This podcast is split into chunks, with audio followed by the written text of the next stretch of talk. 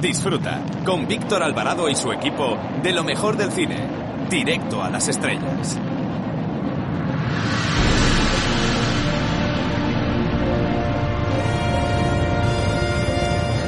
Hola, ¿qué tal amigos? Les saluda Eduardo Verástegui y aprovecho esta oportunidad para mandarles un fuerte abrazo y sobre todo para felicitar a nuestros amigos del programa Directo a las Estrellas. Gracias por su apoyo.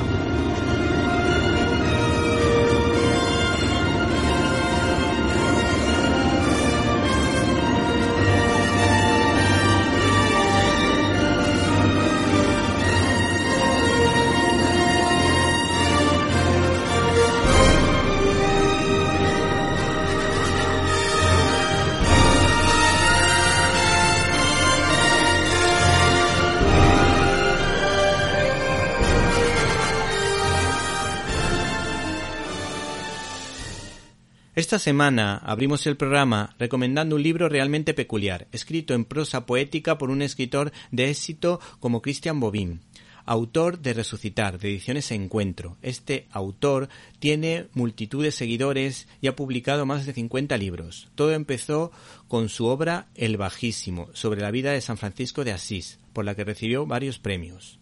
Resucitar, el libro en cuestión, es una especie de diario con frases que te pueden hacer reflexionar. Es como una especie de Chesterton a la francesa, ya que sus textos son una mezcla de bellísima poesía y de prosa aforística que te trasladan al cielo por su profundidad sustentada en los pilares de la fe cristiana. Me van a permitir que les enseñe un par de muestras para que comprueben el gran nivel de este autor y que de alguna manera esta primera nos recuerda esa estrella que siguieron los Reyes Magos de camino a Belén. Por cierto, feliz Navidad a todos. En el cielo hay puesta una estrella para cada uno de nosotros, lo bastante lejos como para que nuestros errores nunca lleguen a empañarla. Y esta frase es una auténtica maravilla, y no son necesarias las palabras. Y es la siguiente. Esta mañana he visto a una tórtola batir sus alas en el instante mismo en que salía de las manos de Dios. No se pierdan, por tanto, esta joya casi mística de Christian Bobin titulada Resucitar de Ediciones Encuentro.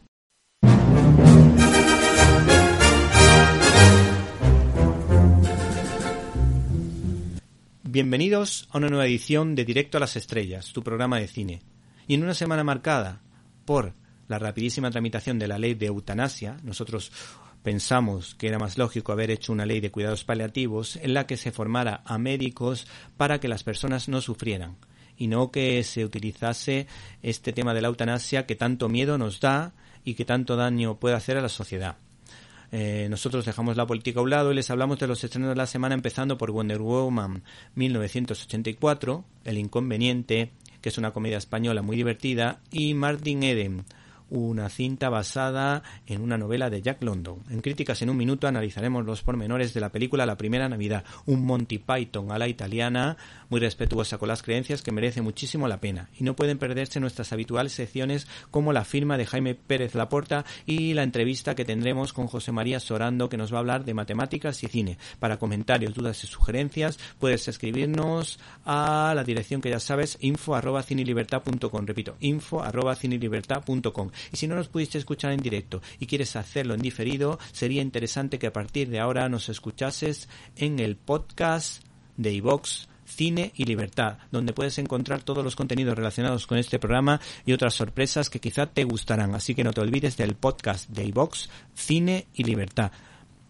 Hemos recibido un correo electrónico de Jorge Rivera en el que nos recomienda la serie Los hombres de Swatch, o sea, Los hombres de Harrelson, y por otra parte también nos recomienda Cobra Kai. Así que eh, si quieres darnos tu opinión, acuérdate de esta dirección info arroba Comenzamos.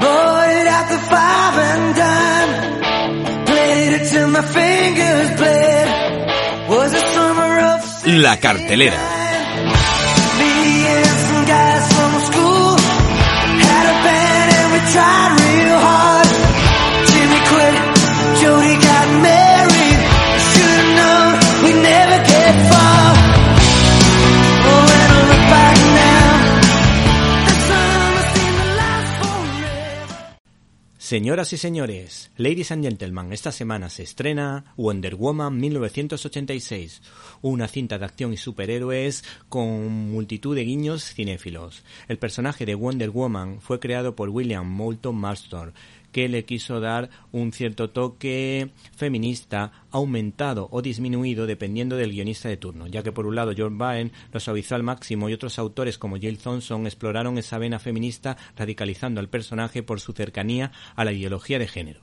El caso es que, tras el éxito de la primera entrega, que por cierto es realmente buena, y el equilibrio del personaje está muy logrado, pues hay que decir que vuelve a contar con la actriz protagonista, Gal Gadot, en el papel de Diana Prince, mientras que Chris Pine le dará la réplica a esa amazona en el papel de Steve Trevor.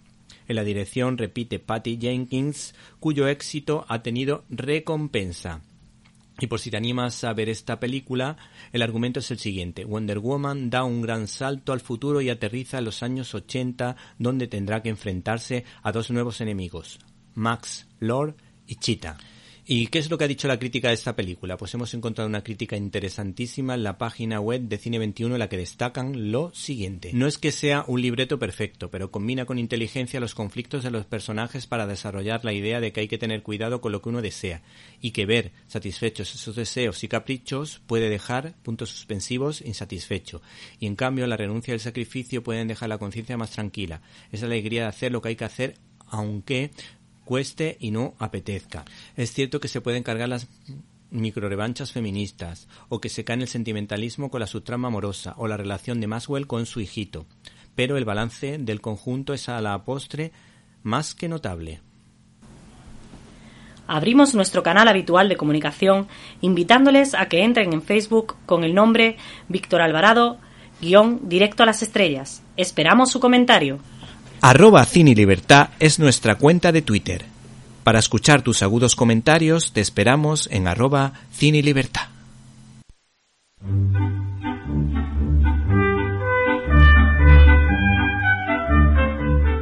Estás escuchando Directo a las Estrellas. Víctor Alvarado.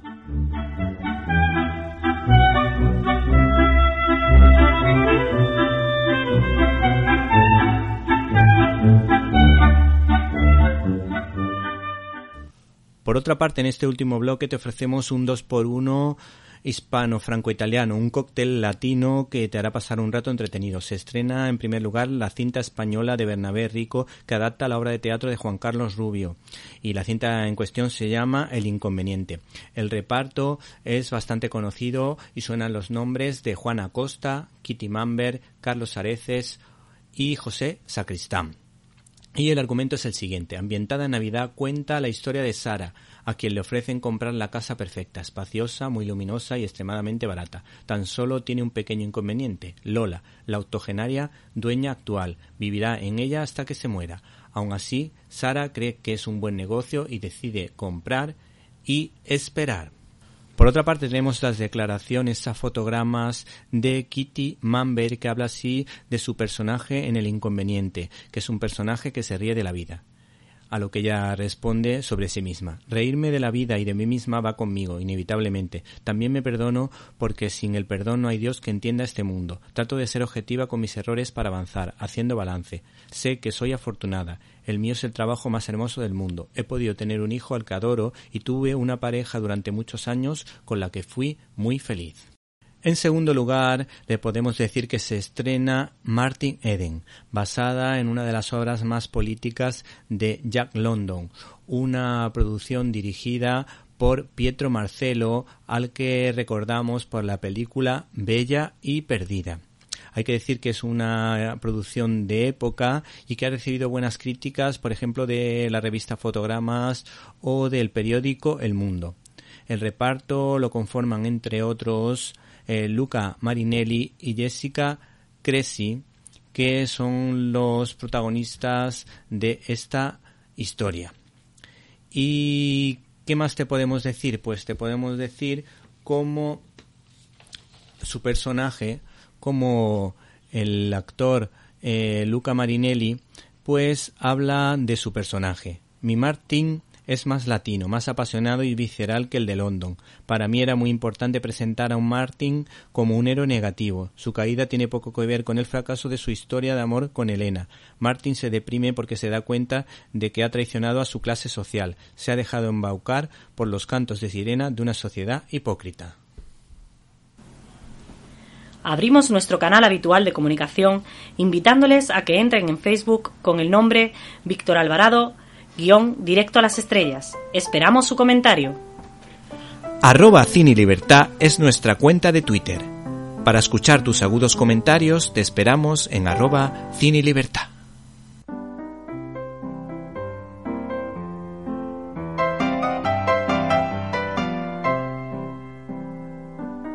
Críticas en un minuto.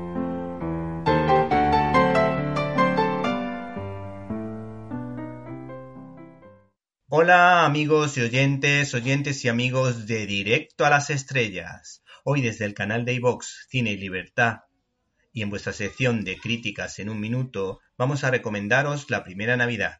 Esta producción italiana, La Primera Navidad, viene avalada por una potentísima taquilla, ya que dos millones de italianos fueron a verla, disfrutando de un Monty Python a la italiana, pero blanco, muy blanco y bastante respetuoso con las creencias de las personas pero sobre todo contado con un grandísimo sentido del humor de la mano de dos artistas y directores italianos como Ficarra y Piccone, muy queridos en su país, que han sido muy conscientes de la idea que querían transmitir, como cineastas y actores, para mostrar el verdadero sentido de la Navidad, donde siempre se tiene presente a los más débiles de la sociedad, como son los pobres, los ancianos o los niños.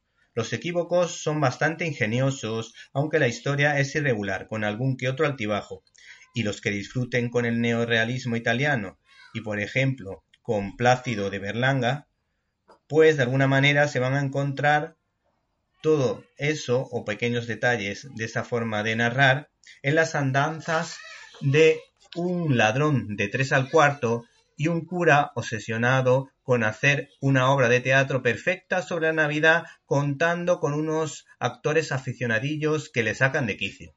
Ladrón y sacerdote tendrán que limar sus asperezas para conocer cómo fue realmente la Navidad, mientras juegan al ratón y al gato con el malvado Herodes. La película invita a reflexionar sobre el significado del espíritu navideño, la alegría que se debe transmitir en estas fechas, sobre todo indicando que lo importante no son las comilonas o los regalos, sino que ha nacido el Hijo de Dios, que ha traído esperanza, que no hay que tener miedo, porque Dios nos acompaña y es capaz de hacer milagros en el día a día, como lo está haciendo en cada uno de nosotros cada vez que le pedimos ayuda y consuelo en esta pandemia.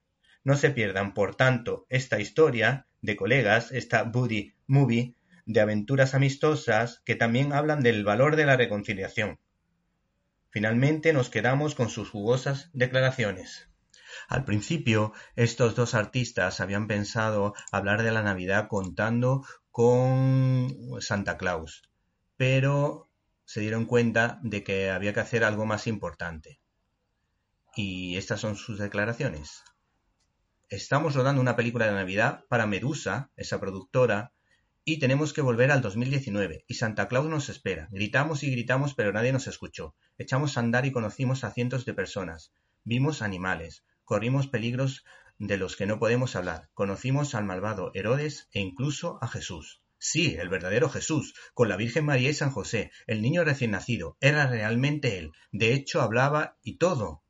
Le explicamos que no debíamos estar aquí y que estábamos rodando una película de Navidad. Él nos miró con sus ojos pequeños y nos dijo, no, estáis haciendo una película sobre Santa Claus. Pero la Navidad, si me permitís decirlo, es mi fiesta, es mi cumpleaños.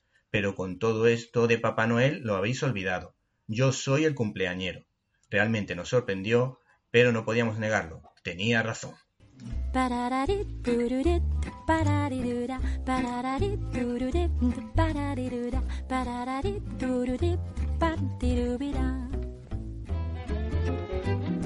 Sígueme, ¿quién soy? Dímelo, sígueme, tu doble soy yo, sígueme, quizá yo sea tú. Jaime Pérez Laporta tiene la pluma de los grandes escritores del siglo de oro español escribiendo sobre cine y educación en su diario de un profesor. Muy buenas, Víctor. Una semana más os presento un capítulo de mi diario de un profesor cinéfilo. Esta vez hablaré de un libro antes de la película, porque es uno de esos ensayos fundamentales que todo ser humano debe leerse al menos una vez en la vida. El libro se llama Una pena en observación, de C.S. Lewis, y en él su autor vierte toda su interioridad, todos sus miedos y sus esperanzas, tras haber sufrido la peor de las pérdidas. Y es que Lewis conoció en los 50 a una escritora estadounidense, Joy Davidman o Joy Gresham, que terminó casándose con él en 1956. Cuatro años después, ella fallecería de cáncer y él escribiría este ensayo maravilloso en el que desarrolla su dolor de la forma más humana, es decir, de la mano de la razón y de la sensibilidad.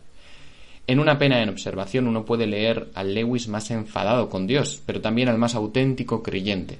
Como él dice, la fe es una cuerda de seguridad que nunca revisamos o que creemos que está tensa, hasta que nosotros mismos sufrimos un accidente y entonces la cuerda de la fe se muestra defectuosa. Algo hemos hecho mal.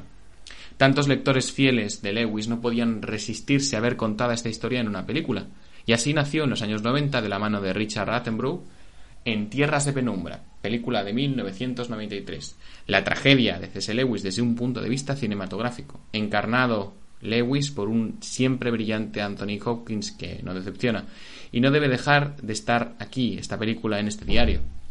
En primer lugar, porque C.S. Lewis era profesor de literatura en Oxford, y un profesor excelente si nos atenemos a sus obras de crítica literaria como la Alegoría del Amor.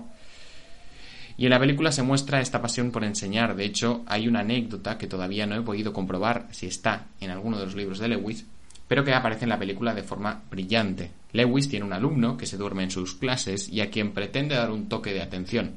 Como es natural en estos casos, el alumno parece no responder a sus demandas, a sus intentos de contagiarle la pasión por la literatura. Sin embargo, años después, en un tren, Lewis se encuentra de nuevo con aquel alumno, ya hecho profesor de escuela, y éste le confiesa que en realidad se interesaba por sus clases y que en realidad le apasiona la literatura.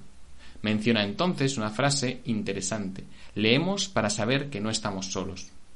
En definitiva, C.S. Lewis, el C.S. Lewis profesor que vemos en la película es el profesor de toda la vida, que por mucha pasión que exponga a sus alumnos, pues algunos corresponden con apatía, o al menos apatía aparente.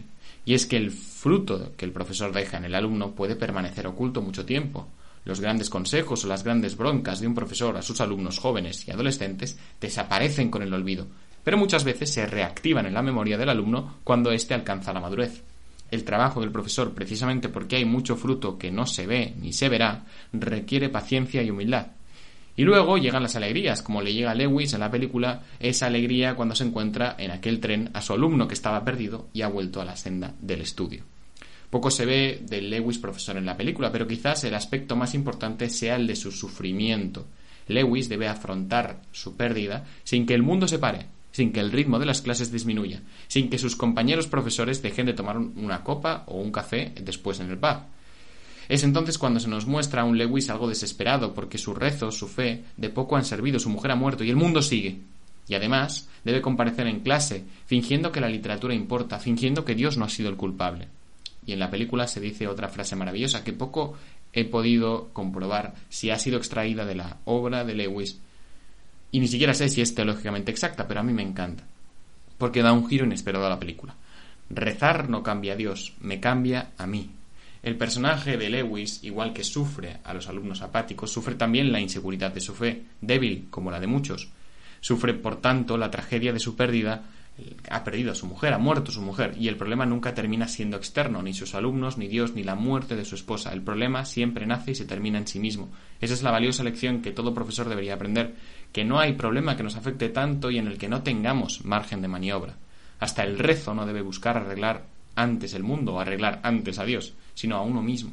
El profesor que sufre y tiene que ponerse delante de los alumnos, no tiene por qué esconder su sufrimiento, pero sí tiene por qué intentar resolverlo, sí tiene por qué rezar, sí tiene por qué volver al camino apacible del estudio y del amor.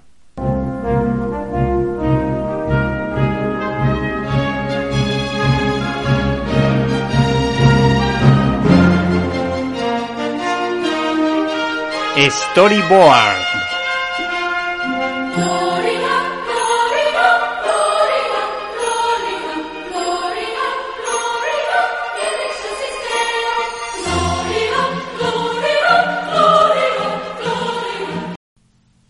El aire misterioso de Daredevil y Batman, inspirado en las novelas Pully, más concretamente en el personaje del susurrador del escritor Clifford Goodrich, permitió a Marvel y a DC eh, lanzar a unos personajes muy especiales y a la vez sirvió para que Frank Miller relanzara dos personajes oscuros del universo Marvel y DC respectivamente. Este guionista, uno de los mejores del panorama internacional, no ha desaprovechado la oportunidad de crear un año uno de la estrella de Krypton, pues la editorial ECC nos ofrece su integral de una calidad sobresaliente gracias, entre otras cosas, al talento de John Romita Jr., hijo de otro artista inigualable, lo que confirma nuestra teoría de que el enchufismo en el cómic funciona si uno tiene talento y al mejor profesor para ello. Y como en este caso ya hemos hablado de la tercera y la segunda parte de este tríptico que se titula Superman Año 1, pues nos vamos a centrar en comentar el primero de ellos, el primer capítulo que resulta clave para comprender esta visión más amable de un héroe como el hombre de acero, que tiene la nobleza del agente de campo, de los Estados Unidos y que no encajaría como personaje o héroe malote. Sin desvelar detalles importantes de la trama, el viaje de Kal-El de Krypton a la Tierra es presentado puede ser entendido como una metáfora sobre un ser especial destinado a hacer cosas grandes, seleccionado por Llorel, que representa al Dios Padre del cristianismo, con frases del tipo Hay un mundo que le espera, un mundo vivo, un mundo de horrores y prodigios. Este mundo te necesita, debes salvarlo, despierta. En el Superman de Richard Donner, protagonizado por Christopher Reeve, ha sido en este caso un referente claro a la hora de hablar de unos padres que lo quieren y lo educan, pues es recibido como un ser especial, como un regalo del cielo, y en este inicio de obra el tema de la vocación queda patente. Eh, sin embargo, su padre, consciente de su poder, le propone un planteamiento de vida y le dice que debe prepararse bien antes de actuar. Si eliges el buen camino es posible que se aprovechen de ti pero no eres el felpudo de nadie. Eres algo que este viejo mundo no había visto nunca, así que cámbialo a mejor. En otra viñeta se puede leer lo siguiente.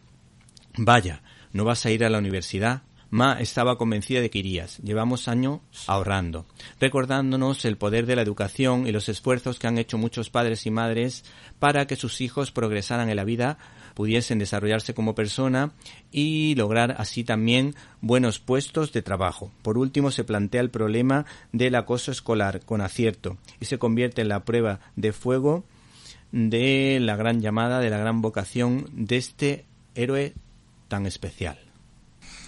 Hola, me llamo Inigo Montoya. Tú mataste a mi padre. Prepárate a morir.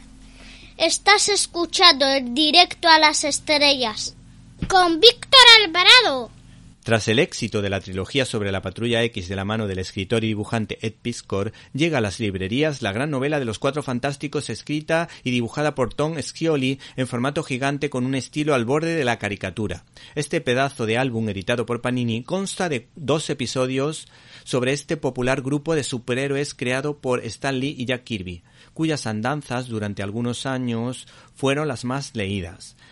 Este número 4 de esta edición especial de coleccionista se centra en contarnos las primeras aventuras del cuarteto formado por Mr. Fantástico, la Mujer Invisible, la Antorcha Humana y Ben Green alias La Cosa y viceversa, donde nos encontramos al chupóptero de Galactus y su enfrentamiento con su heraldo que entiende que su jefe no está teniendo un comportamiento ético o la aparición, por ejemplo, de Pantera Negra o míticos villanos como el Doctor Doom, mm, del que algunos conservamos algún muñequito de la infancia para que luche contra nuestro Spider-Man, Capitán América o Daredevil de turno, que por cierto tiene varios cameos en este TVO que se lee del tirón por la agilidad de los diálogos y por esas mini historias que a veces acaban de un modo abrupto.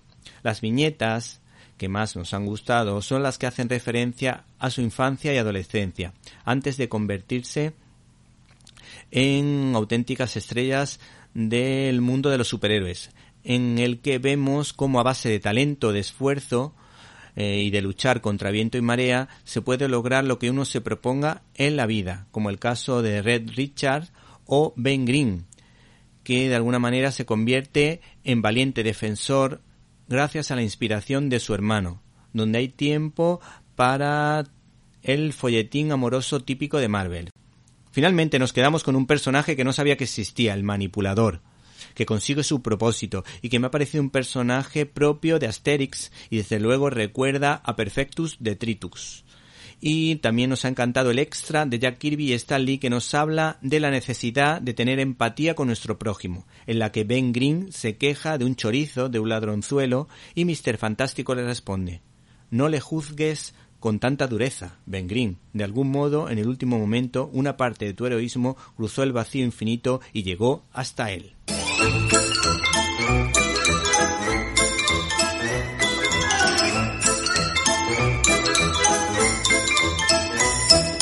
Estás escuchando Directo a las Estrellas. Víctor Alvarado. Los alumnos del profesor José María Sorando se lo deben pasar pipa estudiando en sus clases porque es el autor de Matemáticas de Cine, editado por Almuzara. Buenas tardes. Buenas tardes. Eh, cuando enseñan matemática en tu clase con escenas de película, ¿aprenden y comprenden mejor tu asignatura? Bueno, esto les motiva y, la motivación, el interés, hace que se, se aproxime eh, a proyectos pues con más determinación para vencer la posible barrera de dificultad. Es decir, em, es una forma de romper los prejuicios contra las matemáticas que a veces hay, la, o la apatía o, o el desánimo. Así que, desde el punto de vista emocional, sí. No sé si sabes que con la nueva ley CELA tu asignatura va a ser de las que los alumnos se dejen para que les den el título de bachillerato. Bueno, eso es una cosa que está en, en discusión porque si bien en la ley no figura como obligatoria, pues luego en el diseño de los itinerarios se dice que se hará. En cualquier caso, eh, desde luego me parece que tanto en un itinerario de eh, ciencias mm, de la naturaleza como de ciencias sociales son ineludibles. Sería sería un profundo error eh, ignorarlas pues porque cada vez están más presentes en, todo tipo de, de, disciplinas del saber, en todo tipo de, de ocupaciones. En fin, eh, las matemáticas eh, se, se, cuelan, permean, permean todo, así que mm, considero que sería un error prescindir de ellas. Al final de cada capítulo hay un buen ramillete de chistes matemáticos. ¿Cuánto tiempo te ha supuesto recopilarlos? Bueno, pues es que mm, es algo que voy haciendo eh, a lo largo de, muchos años. Eh, voy viendo una película y en un diálogo eh, percibo que hay alguna alusión y la anoto. Así que es una tarea de muchos años de forma esporádica a lo mejor en una película pues consigo cuatro o cinco citas y pueden pasar meses eh, en que no escuche ninguna, ¿no? Así que es un, un trabajo de, largo recorrido. Sí, sí. Eh, uno de los misterios por descubrir de mi infancia fue siempre el de los espejos. Tú explicas a través de la divertida película de Roman Polanski, El baile de los vampiros, ese fenómeno que a veces cuesta trabajo entender y por otra parte hubo hay una escena muy famosa de La Dama de Shanghái de Orson Welles en la que de alguna manera Orson Welles se venga de Rita Hayworth porque eh, se estaban divorciando y en una parte de la película aparece pelirroja y creo que en la última parte aparece rubia y ahí se produce un tiroteo espectacular en una, en una habitación llena de espejos que se puede decir que es una de las obras maestras Orson Welles y que desde luego los espejos tienen ahí un efecto mm, fabuloso que yo creo que este hombre lo tuvo que estudiar bien para poder hacer también esa escena.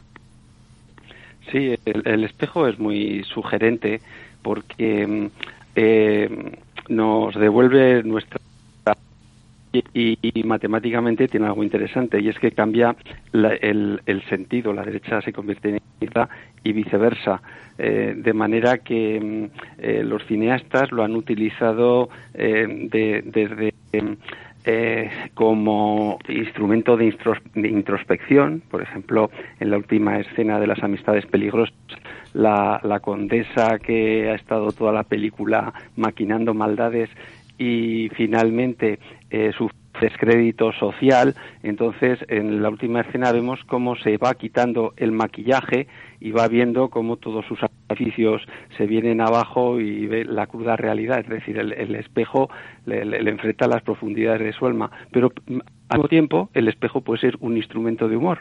Por ejemplo, en Sopa de Ganso, de los hermanos Mars, eh, Groucho eh, se, se, encuentra frente a un falso espejo, porque al otro lado está Arpo, eh, con, con un falso bigote y vestido igual, que imita sus gestos. Y entonces es una escena sin palabras eh, que es hilarante, donde te parte de risa. Es decir, el espejo ha sido utilizado de, de muchas formas, incluso como citabas, para danzas particulares del director.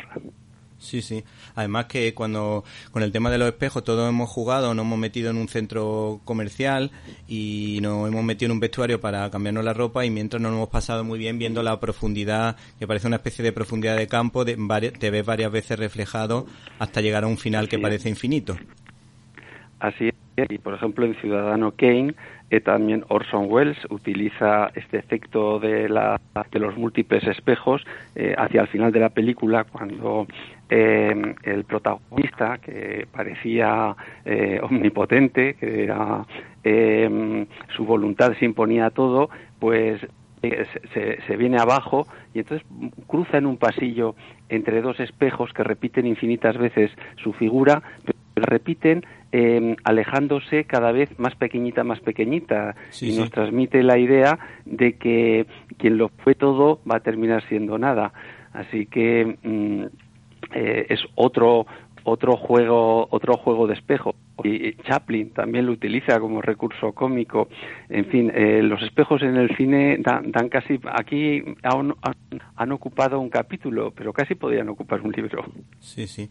Bueno eh, Ciudadano Kane desde luego que tiene cosas maravillosas. Mm, por ejemplo, mm, podemos ver, por ejemplo, los, los picados y los contrapicados. se pueden ver, por ejemplo, eh, lo que tú comentabas de la perfección del triángulo y por otra parte pues aprendemos fundamentalmente a trabajar y a entender lo que significa la profundidad de campo con el juego de luces y sombra en el que Orson Welles desde luego era un maestro. Yo al principio no sabía que las matemáticas tuviesen tanto que ver con la película ni tampoco sabía cuáles habían sido los avances de precisamente Ciudadano Kane, pero en esta película se ve que este hombre tuvo que trabajar también las matemáticas, ¿no es verdad?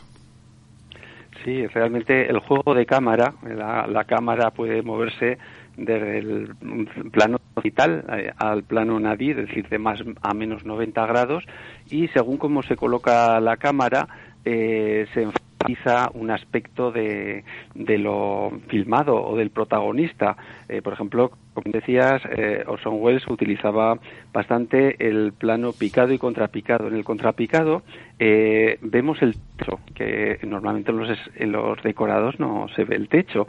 En, Ciudadano Kane sí que se ve, y para eso eh, Welles filmaba eh, con la cámara por debajo del nivel del suelo, es decir, con un, en, un hueco hundido, una serie de, de recursos que tienen una componente matemática y física al final, como todo en el cine, todo en el cine, perdón, eh, conduce a una mayor expresividad desde la voluntad del director, es decir, es eh, una construcción de las emociones desde la razón. Eh, Wells filmaba desde un plano inferior al, al suelo con el objetivo de que se viese el techo, cosa que normalmente no se ve en los decorados. Es decir, y con esto pues ensalzaba la figura de, aquello que estaba filmando. En otras ocasiones era otra la posición de la cámara. Eh, con todo esto, desde la razón, el director va haciendo una construcción de las emociones que llegan al espectador. Con respecto a lo que estás comentando, bueno, podemos contar muchísimas curiosidades de, de la película Ciudadano Kane por ejemplo, que el magnate este al que se hace referencia, pues de alguna manera fue el causante de la guerra entre España y Cuba, creo recordar, y bueno, hay que decir con Sonwell amaba España. Pero hay una cosa que me ha llamado la atención que es lo que comentabas tú del triángulo. ¿Qué quiere decir esa, esa perfección que busca Orson Welles en la película?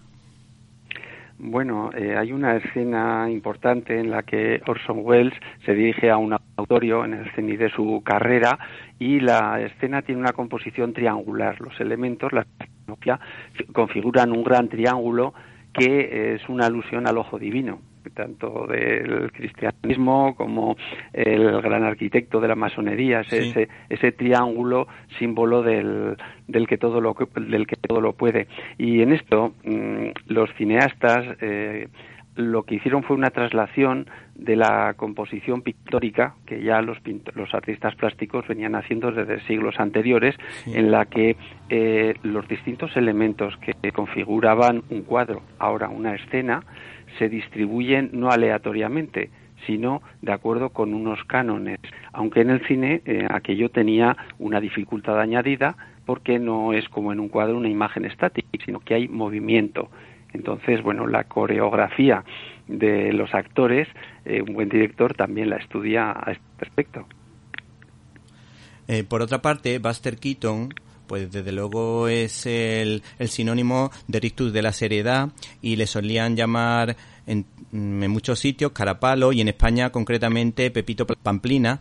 Y esto contrasta con la forma en la que rueda sus películas, porque precisamente él siempre aparece muy serio, como si nada le molestase, y luego se encuentra siempre alrededor, eh, pues a una serie de personajes que la están liando parda o él provoca que se produzca ese lío. Eh, por ejemplo, esto se puede ver en, en El maquinista de la general, que es una obra de arte, o en El héroe del río, que a mí particularmente me ha llamado la atención una escena en la que parece que le va a caer a Buster Keaton un, edificio en la cabeza, pero logra salvarlo. Por lo visto esto se rodó sin dobles. ¿Cómo lo hicieron o dónde está el truco? Bueno, hay que tener en cuenta que estamos hablando de época del cine mudo, entonces eh, no existía el humor de diálogo, era mudo, pero eh, en su lugar teníamos el humor físico, eh, escenas en las que mm, eh, pues eh, la famosa de Rolloy que cuelga de las saetas de un reloj en un edificio, o el propio Buster Keaton que has citado, que se desploma una fachada y eh, curiosamente su cuerpo atraviesa el hueco de una ventana. Bueno, pues para mm, este tipo de efectos, pues como tampoco había efectos especiales, había que planificarlo todo muy bien había que recurrir a la física y las matemáticas porque se jugaba el tipo. No había trampa ni cartón. Realmente la fachada, una fachada de, de, madera, se desplomaba de verdad. Así que había que estudiar en qué punto se colocaba eh, Buster Keaton, aparte del gran aplomo y sangre fría que hace falta para aguantar ahí quieto, sabiendo lo que se te viene encima.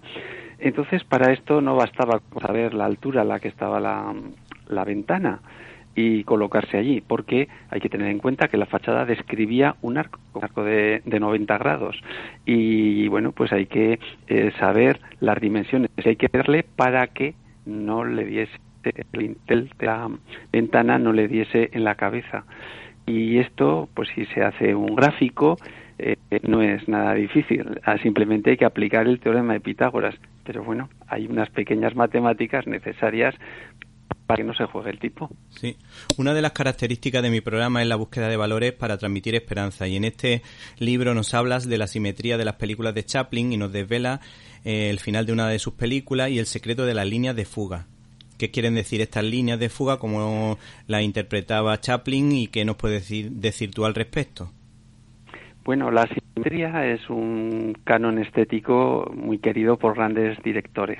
Y en la escena de tiempos modernos eh, a, la que aludes, eh, Paulette Godard y Charles Chaplin eh, están en una carretera que se pierde hacia el horizonte y eh, ella está triste y entonces se sitúa en medio de la carretera y él dibuja una sonrisa que se transmite al rostro de ella. Entonces hay lo que en ese momento una simetría de acciones. Uno sonríe, la otra también. Y le coge de la mano y se alejan por, la, por el centro de la carretera hacia un horizonte de, esperanza. Es decir, eh, la carretera simboliza el futuro que, les espera. Y bueno, pues ese tipo de simetría en el que la carretera se pierde en el fondo con, un punto es la que se llama la simetría eh, con punto de fuga que bueno pues es utilizada por otros grandes directores singularmente Stanley Kubrick eh, las escenas emblemáticas de sus películas eh, tienen esta, eh, esta composición. por ejemplo, el famoso pasillo del resplandor por la que va el niño en el triciclo, en cuyo caso al final no hay esperanza, sino algo horrendo. Así que nuevamente un mismo recurso se puede utilizar en un sentido y el inverso pero quedémonos con la, con la esperanza de Chaplin. Sí, sí. Eh, el otro día estuve viendo un reportaje sobre las películas de William Wyler, que también hay que decir que fue uno de los que potenció esa precisamente esa profundidad de campo que descubrió Orson Welles y que de alguna manera pues también hacía John Ford, por ejemplo, en La diligencia. Hay una anécdota muy curiosa que cuenta de cómo Steven Spielberg conoció a John Ford y me ha llamado la atención porque de alguna manera nos habla de, del horizonte que entiendo yo que para que quede bien en una película pues deben ser más o menos los dos tercios de, de la imagen, deben ocupar eh, eh, precisamente en la línea del horizonte. No sé si coincides conmigo o, y si nos puedes contar un poquito en qué consistió esa anécdota con respecto a Steven Spielberg y John Ford. Sí, Spielberg conoció a John Ford eh, siendo un adolescente, Spielberg, y lo contaba en, una, en un reportaje autobiográfico y John Ford le dijo, así chaval, que tú quieres hacer películas, pues mira, tienes que aprender que el horizonte no hay que ponerlo nunca a, a mitad de la pantalla. Cuando aprendas dónde hay que poner el horizonte, entonces tienes que eh, coger una cámara y, empezar a filmar. Antes no. Y como bien dices, eh, o se coloca a un tercio de altura o a dos tercios, según qué es lo que se quiere enfatizar. En, un determinado caso podrá ser lo que está del horizonte hacia nosotros, en otro podrá ser del horizonte hacia, el cielo, ¿no? Pero bueno, es, es graciosa esa, esa anécdota del maestro John Ford, al que entonces era aprendiz Spielberg, que terminó siendo otro maestro. Bueno, una, una, vez le preguntaban precisamente a Orson Welles que quién era el mejor director de la historia y Orson Welles dijo tres veces John Ford, John Ford y John Ford. Y luego con respecto a Friedland, bueno, podemos decir que, que él estudió arquitectura, eh, que entre sus curiosidades, por ejemplo, en sus películas, eh, los cameos suyos eran a través de sus manos, por ejemplo, o la importancia que daba precisamente a lo que hemos comentado de los escaparates y los espejos. ¿Tú crees que Friedland eh, jugaba con ventaja por ser arquitecto a la hora de filmar sus películas? Mm, pues eh, supongo que sí. No, no tengo estudiado el caso, pero eh, creo que esta, la formación que tiene el individuo eh, de una u otra forma se expresa siempre en, su forma de actuar. es decir, no hace falta que un arquitecto esté filmando algo relacionado con la arquitectura ni con edificios, pero tenderá a, a componer, a estructurar eh, de, un, de, un, modo que siga unas, unas pautas lógicas y, racionales. De la misma forma que, que, un artista, su sentido estético, lo aplicará en pequeños detalles cotidianos que no sean exactamente obras de arte. Eh, pienso sí que, que la formación imprime carácter a todo aquello que hacemos. Sí, bueno, es que hay que decir que a Freeland le llamaban el de los planos perfectos. Creaba unas marcas, hacía unos encuadres que por lo visto están medidos al milímetro. Y bueno, con respecto a grandes películas en las que aparecen las matemáticas, a mí particularmente me gusta mucho Figuras Ocultas, que precisamente la considero una de esas pequeñas joyas que hablan del esfuerzo, de la familia, de romper barreras sociales, de la transmisión de la fe y sobre todo de las matemáticas, que yo creo que fueron claves en la conquista del espacio. ¿Qué nos puede decir de esta película o de cómo, por ejemplo, eh, se consigue que un cohete pues no se vaya de la órbita planificada o como que se pueda hacer precisamente un viaje a la Luna? Bueno, eh, en esta película hay, hay dos cuestiones en juego que han sido un poco, quizá de cara al gran público, un poco confusas. Por una parte estaba la resolución de los problemas eh, que conllevaba la puesta en órbita de los cohetes, eh, que eran mm, cuestiones relacionadas con, con, la geometría, con el cálculo numérico, y luego por otra parte estaba el, las cuentas, el puro cálculo que eh, al principio se hacían manualmente, cuando no, se disponía de, de, en la NASA de unos ordenadores eh, adecuados. Estamos hablando de, de comienzo de, los años 60. Entonces, las matemáticas realmente no, es, no son hacer cuentas. Eso ya es algo que está más que superado afortunadamente con los con los medios de que disponemos hoy en día. La verdadera matemática es resolver problemas, plantearse retos y en aquel momento se mezclaban las dos cosas y las mujeres de las que habla esta película fueron contratadas como calculadoras humanas, fueron contratadas para hacer cuentas y sufrieron discriminaciones de, de todo tipo. Y una de ellas, Catherine Johnson, además, eh, que fue la primera mujer negra ingeniera eh, aeronáutica en Estados Unidos, eh, mm, además resolvió problemas. Y ambas cuestiones se mezclan en la, en, la, en la película, de manera que a quien simplemente hacía cuentas también se le llama matemáticas. Y bueno, eh, o sea, mm, el matemático de profesión realmente no hace muchas cuentas. Ahora, las cuentas que hacían en ausencia de ordenadores eran descomunales y mm, eran tan eficaces que eh, John Glenn, antes de su primera misión orbital, eh, mm, pidió que esta mujer citada la repasara y dijo, si ella dice que los números están bien, yo, yo voy. Así que, bueno, pues tenía su mérito porque era un trabajo prolijo, o sea, no era de ingenio matemático, sino que era de, de gran constancia y gran concentración pero prolijo y decisivo. Sí, bueno, mi hijo, curiosamente, esta película le encanta, le hace gracia a muchas escenas, como a uno de ellos también le gusta el espacio, pues disfrutamos mucho cuando la vemos.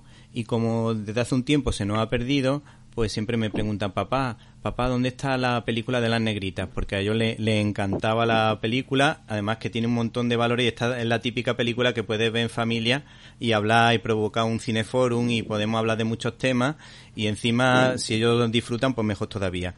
Y en cuanto a películas de grandes matemáticos, a mí particularmente me ha encantado que haya incluido El hombre que conocía el infinito, dirigida por Matt Brown y protagonizada por Dev Patel y Jeremy Irons. Eh, ¿Qué te llamó la atención de esta historia? Bueno, es una de mis preferidas, porque es una película donde dos personas, eh, bueno, hay que decir que es una película que responde fielmente a la historia de, de sus dos personajes principales, el matemático indio Rivasa Ramanujan y el matemático británico Geoffrey Hardy. Y mm, lo emocionante de esta película es que eh, reunió a, a dos personajes que en palabras propias dice somos una pareja muy improbable.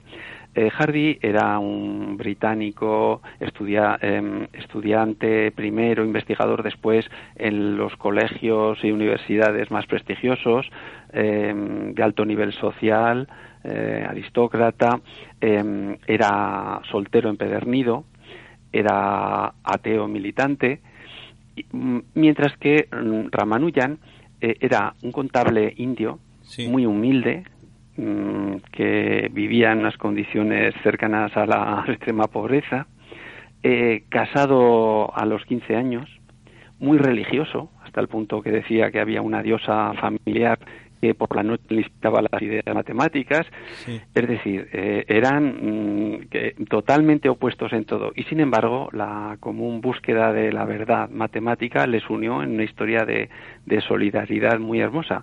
De manera que esta película, al mismo tiempo que nos habla de mm, del valor de, la amistad y de la cooperación por encima de, las ideas, ¿no? Para que dos personas sean amigas no hace falta que tengan las mismas ideas, sino el mismo respeto. Y eso por un lado. Y por otra parte, en esta película, cuando se habla de matemáticas, se habla correctamente y de forma legible de manera que el gran público se entera de lo que le están contando, ¿no? Así que es una película, mm, aparte de que está muy bien muy bien rodada y con grandes actores. Es una película que, que tiene esos dos valores, de, el de difusión, divulgación matemática y el de una bella historia humana.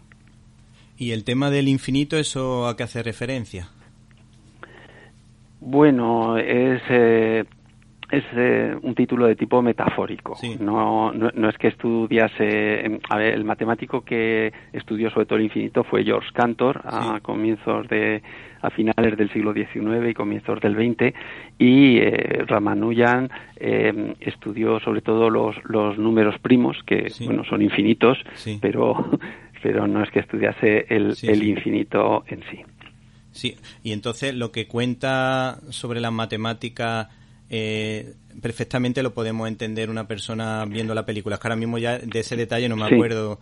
sí, sí, sí, son, no, no, no son desarrollos largos, son conceptos cortos y sobre todo plantea una cuestión muy interesante de metodología, eh, la lucha entre la intuición y el método, porque Ramanujan tenía grandes ideas, pero como no había tenido una educación formal, pues no las sabía mm, eh, explicar y demostrar y Hardy eh, a Ramanujan, que era todo un genio, eh, le, tenía que dar clase para explicarle cómo se escribían aquellas ideas, cómo se formalizaba, cómo se demostraba, porque decía, no basta con que lo veas, no basta con que sea verdad, tienes que demostrarlo. Esa es la, la mm, eh, grandeza y, de, y servidumbre de las matemáticas.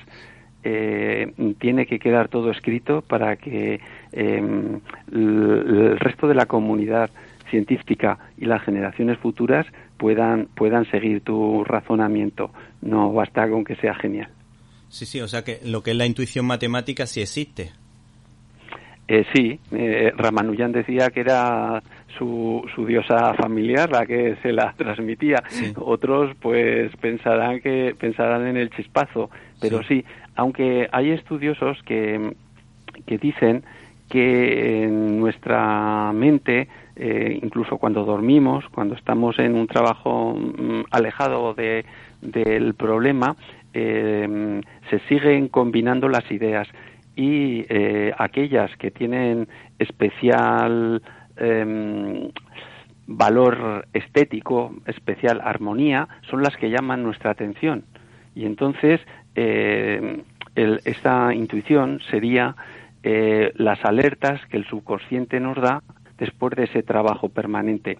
Eh, si nos vamos de las matemáticas a la música, se dice que eso es lo que le ocurría a Mozart, que se, mm, que se dedicaba a jugar con bolas de billar en una mesa, en un entretenimiento intrascendente, y tenía un, un cuaderno en el borde de la mesa y de repente, en mitad de sus juegos con el billar, le, llegaba una, una, idea y la anotaba. Es decir, él eh, estaba relajado, aparentemente alejado de la composición musical, pero su subconsciente seguía dándole vueltas a, las composiciones. Sí, bueno, de hecho, Juan Sebastián Bach hacía cálculos matemáticos para muchas de sus composiciones musicales.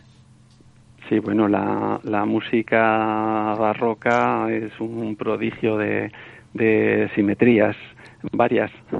Y en el caso de Bach, el culmen desde el punto de vista matemático es el canon cangrejo, que se puede eh, que se escucha igual si se toca de, de, izquierda a derecha que de derecha a izquierda. Sí. Un prodigio de simetría. Sí, realmente curioso. Ya si te parece, porque se nos acaba el tiempo, nos gustaría terminar con una sonrisa y me imagino que la serie Big Bang Theory habrá sido una mina para esos chistes que amenizan todos tus capítulos. Desde luego, desde luego que Sheldon Cooper eh, es un personaje obsesivo en el sentido y cultiva, si se quiere, la parte negativa, el, la fama de, de gente rarita que a veces tenemos los matemáticos, pero bueno, tiene su gracia. Sí, sí. La verdad que es que las matemáticas, mm, aunque a mí no es santo de mi emoción, desde luego son mm, útiles para todo. Eh, incluso científicos, como tú decías, creyentes y no creyentes. Collins, cuando eh, estudiaba las cadenas de ADN, pues veía ahí las combinaciones, las múltiples combinaciones que había y que decía que él precisamente mm, eh, recuperó la fe a la hora de comprobar esas combinaciones tan perfectas que para él, desde luego, pues eh, él pensaba que habían tenido que ser creadas, desde luego, eh, por alguien, por un ser superior. En cambio, Hawking, pues ya sabemos que sus teorías son totalmente contrarias a ese tipo de pensamiento en relación a la fe. Así que ya, si te parece, José María Sorando, nos ha encantado tu libro, nos despedimos y te damos las gracias porque Matemáticas de Cine es una auténtica maravilla, editado por Almuzara. Muchas gracias. Bueno, llegó el momento de la despedida, pero antes quiero agradecer el trabajo a todo el equipo de Directo a las Estrellas. Un abrazo para Antonio, Irene, Guadalupe, Jaime, Carlos y Javier, si los que hubiese sido imposible realizar este programa. Espero que usted, y usted, y también usted, o tal vez tú, hayas pasado un rato entretenido. Recibe un cordial saludo de Víctor Alvarado y hasta la semana que viene.